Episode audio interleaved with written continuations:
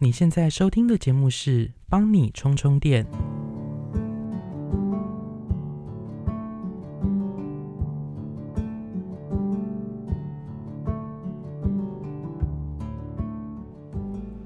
疯了，疯了，疯了！我觉得我错估了情势，完全忘记在年初的财务跟行政工作会有多忙碌。因为社头的《劝世三姐妹》演出呢，虽然是受到文化部的邀请，可它的形式是补助案，因此十二月社头演出结束之后，我们需要在一个月内进行文化部的结案。但可能很多人没有参与过核销，不清楚国家层级的核销到底有多困难呢？因为财会部门他会非常怕公款被肆意的乱用，所以他会有很多严苛的规定。举几个比较极端一点的例子来说。呃，像我们每一餐的餐费都需要有便当的照片以及用餐的人名，你你不不夸张哦，就是就是我们每一餐就是便当来的时候，我们都会说好，我们先拍照，然后就拍大家的照。呃，我说的大家是指便当们。然后呃，比方说像呃我们在社头演出嘛，可是因为社头比较没有中大型的商旅，我们的演职人员都是在园林住宿，那每天就是通勤。可是交通费的核销呢，只能用大众运输，比方说像台铁、高铁、客运。可是，在社头搭大众运输真的太挚爱难行了，所以我在出发之前呢，就有跟文化部的承办人说，有没有机会帮我们争取，就是用，比方说。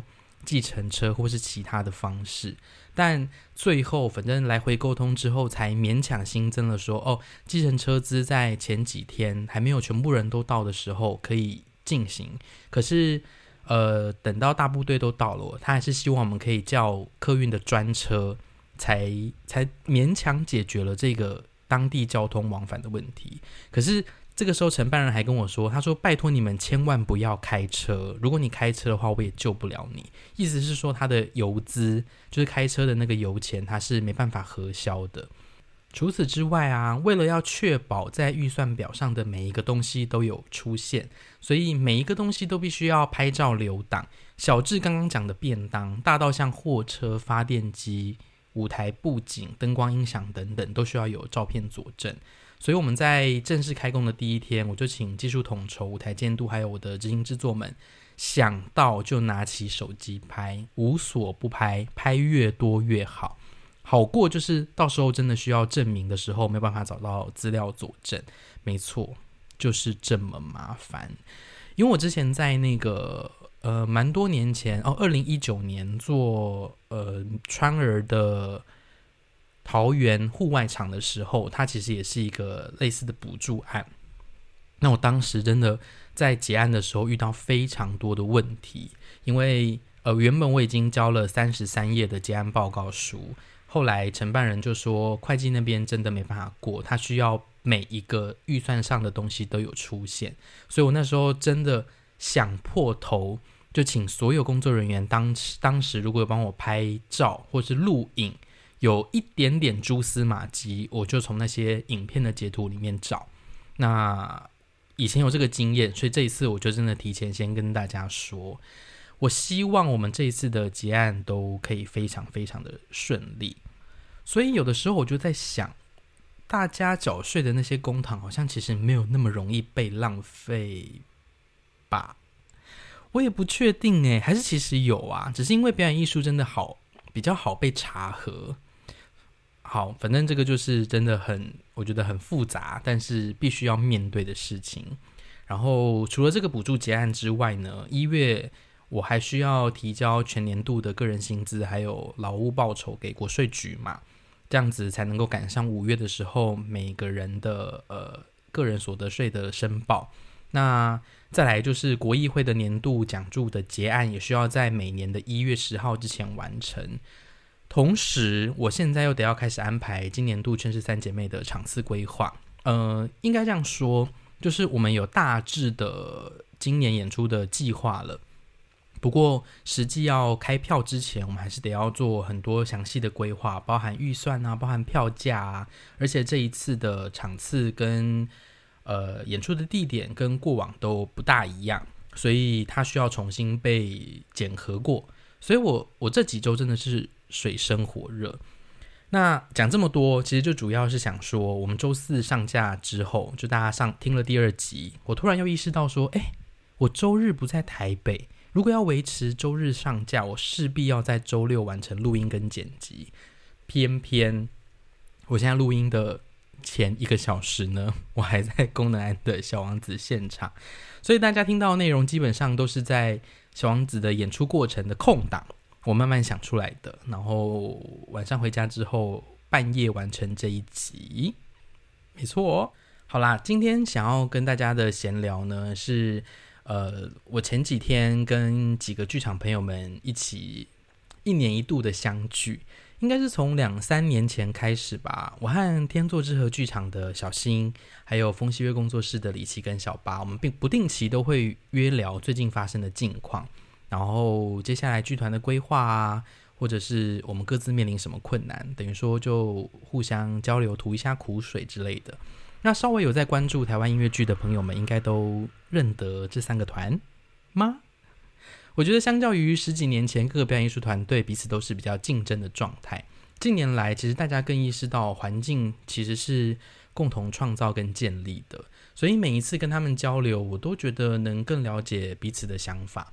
虽然我们还是有很多个性跟喜好的不同，但是我真心觉得每一年剧团们其实都在进步，都在往更正确的道路上前进。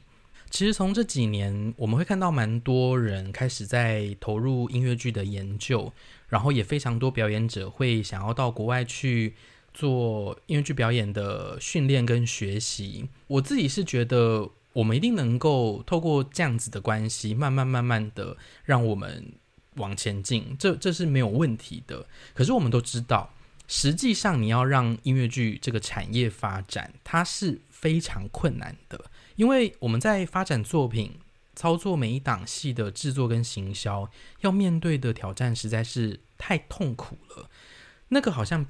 比较不仅仅只是我们的 know how 而已，而是我们整个环境、观众的状态，还有每个人的消费习惯，这些加总起来，最后呈现出来的结果。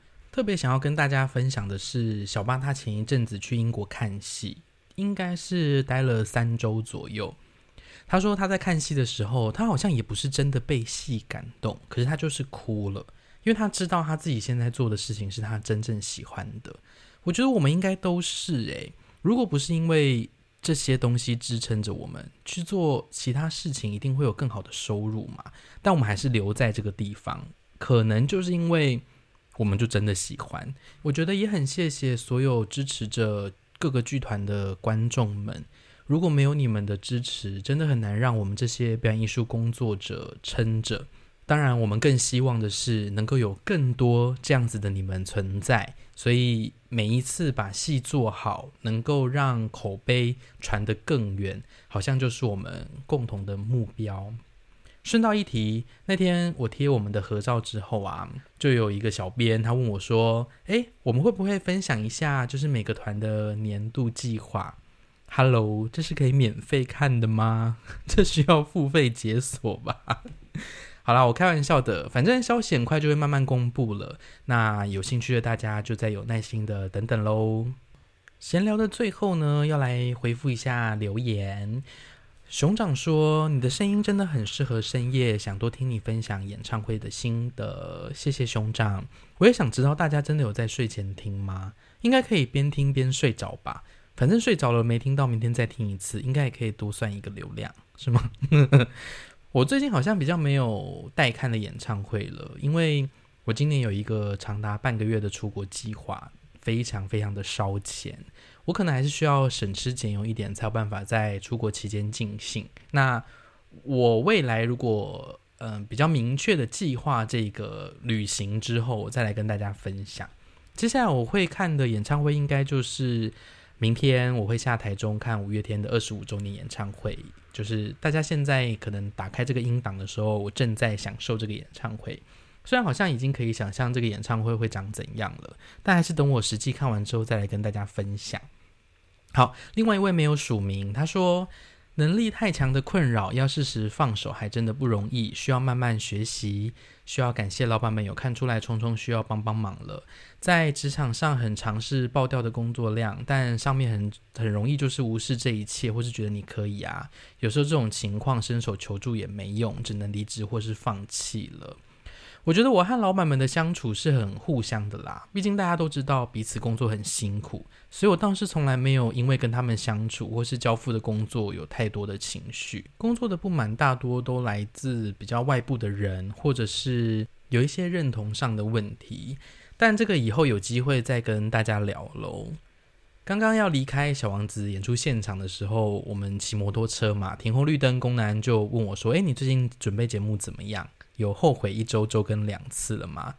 我就说，嗯，我后悔了，因为，哎，真的，礼拜四，然后礼拜日，这个这个间距真的没有太长，然后他就给我在路边大笑，他说啊，没关系啦，你以后这个呃第一季做完之后，你就可以改周更一次。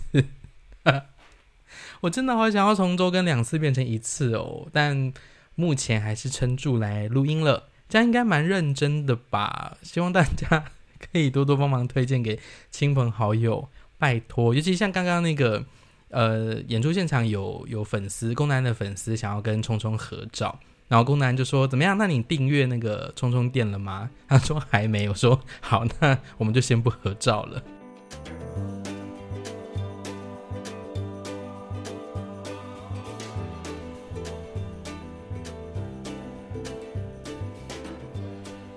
今天最近看什么要跟大家分享的作品？有人称之为当代最伟大的科幻片，也有人说是年度烂片，想要中途离场。没错，呃，有些听众可能已经知道了，这一部片就是《AI 创世者》。以最后院线的票房来看，它确实没有很好的成绩。啊，我个人是觉得，尽管。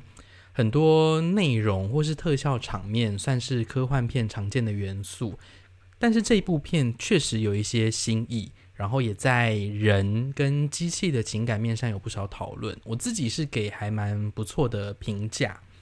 AI 创世者呢是由哥吉拉的导演盖瑞斯爱德华执导，那他是由约翰大卫华盛顿主演的。大家知道那个约翰大卫华盛顿是谁吗？就是《天能》的主角，他也是丹佐华盛顿的儿子。哎，我真的惊丢哎！因为丹佐华盛顿看起来，我自己一直觉得他看起来没有很老，可是他的儿子看起来很老，所以我会有点不知道说，哎，他哦怎么生得出他？啊？好啦。这部片呢，主要是讲述未来 AI 跟人类共存，可是 AI 不知道为什么，它在洛杉矶投下了一个核子弹，造成百万人丧命。为了杜绝同样的事情再发生，西方国家们就组成了一个军队，要专门捕杀 AI。但是东方世界呢，持续的跟 AI 共存，并且发展 AI。因此，这个西方的军队就是专门搜索、保护 AI 的人类领袖尼玛塔的这个下落，并且要消灭 AI 军团的致命武器。后来，这个男主角就是刚刚那个约翰大卫华盛顿主演的间谍，他就终于发现，原来这个致命武器是一个小孩。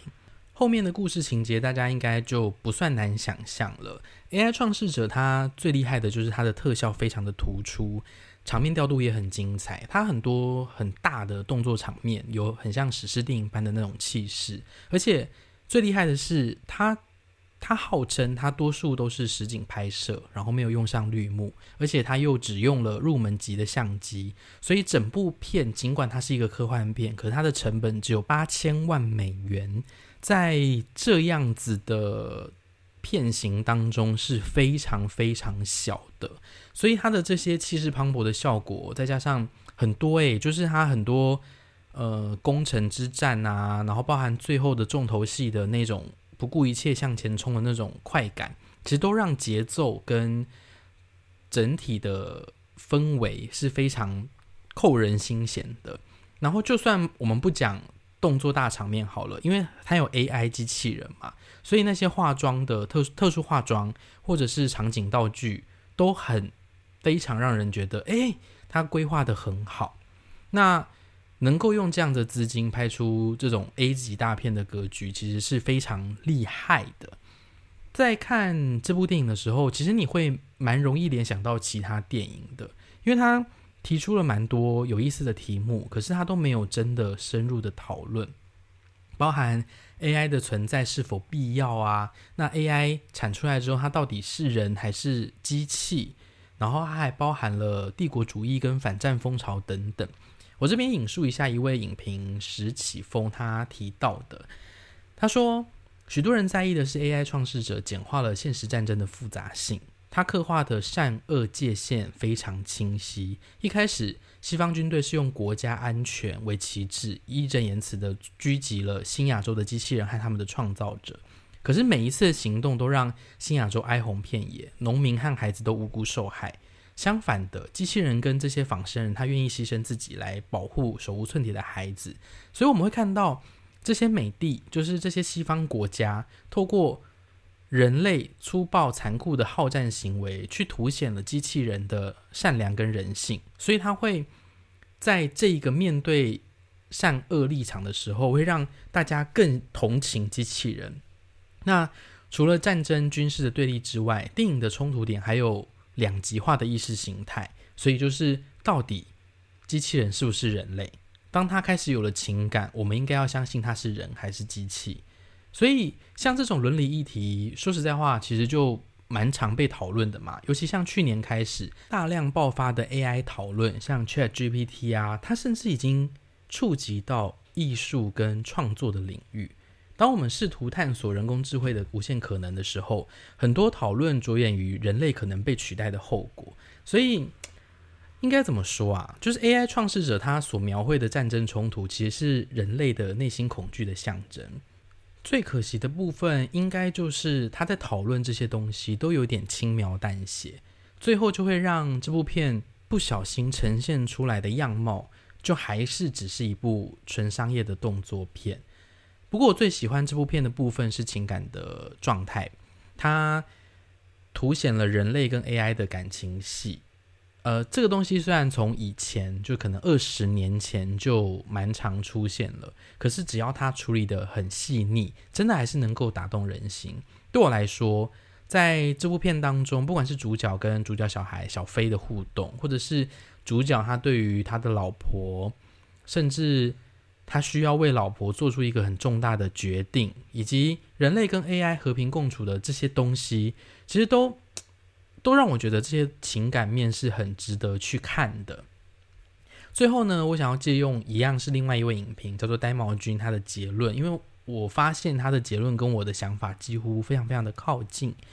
他是说，呃，这个作品呢，它建构出引人入胜的世界观跟公路之旅，它赋予了令人惊叹的视觉效果跟身临其境的氛围，加上这是 Hans Zimmer 的电影配乐，所以它让这部电影的确充满了非常多的艺术。然后是科技跟文化底蕴交织的美感，它在人工智慧的主题下，触及了非常多的议题层面，借鉴了融合科幻经典啊，从机器人发展自我意识反扑可能，到仿生人的道德议题和人性探索，最后再到生命意义和价值的哲学，去铺垫非常多的意涵跟探讨。同时，它在这个格局之下，也包裹着非常多的醒思。可惜的是。这部电影它的意涵很深，但是剧情就是没办法支撑这个巨大的主题，包含情节的编排、人物故事的塑造等等。那有一点可惜，但是我自己觉得，如果大家有空，还是不妨看看这个作品，它在 Disney Plus 就可以看到了，想要推荐给大家喽。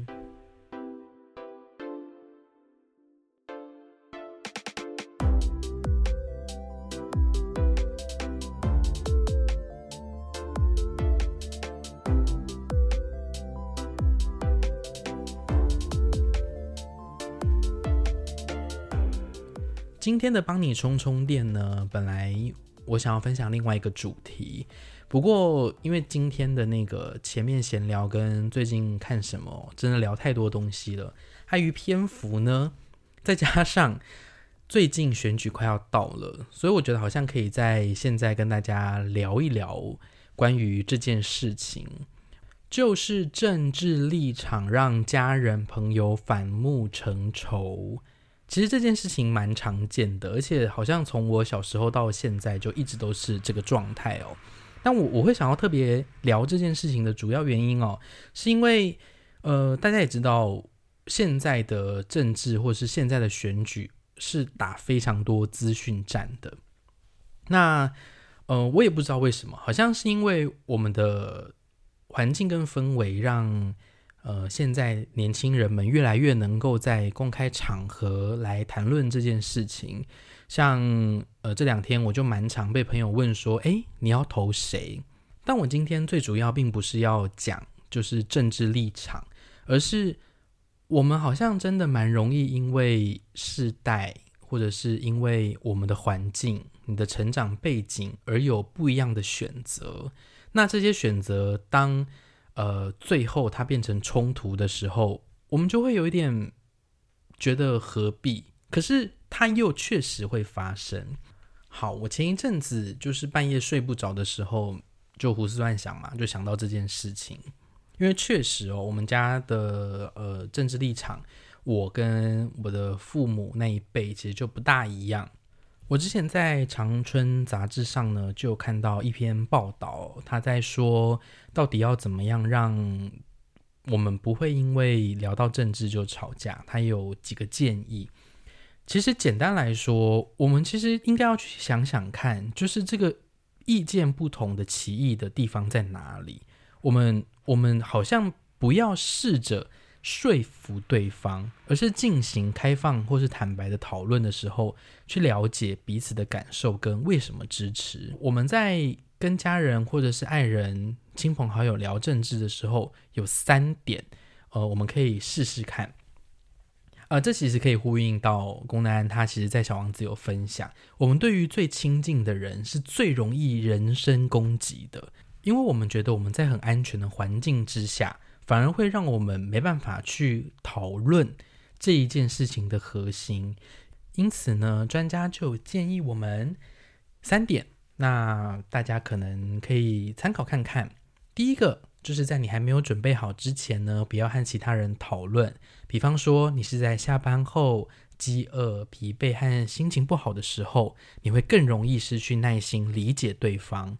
再来要注意肢体语言，不要过度的激烈或是轻蔑。我觉得这很容易，因为当我们对于对方支持的候选人嗤之以鼻的时候，我们会非常容易表示不屑。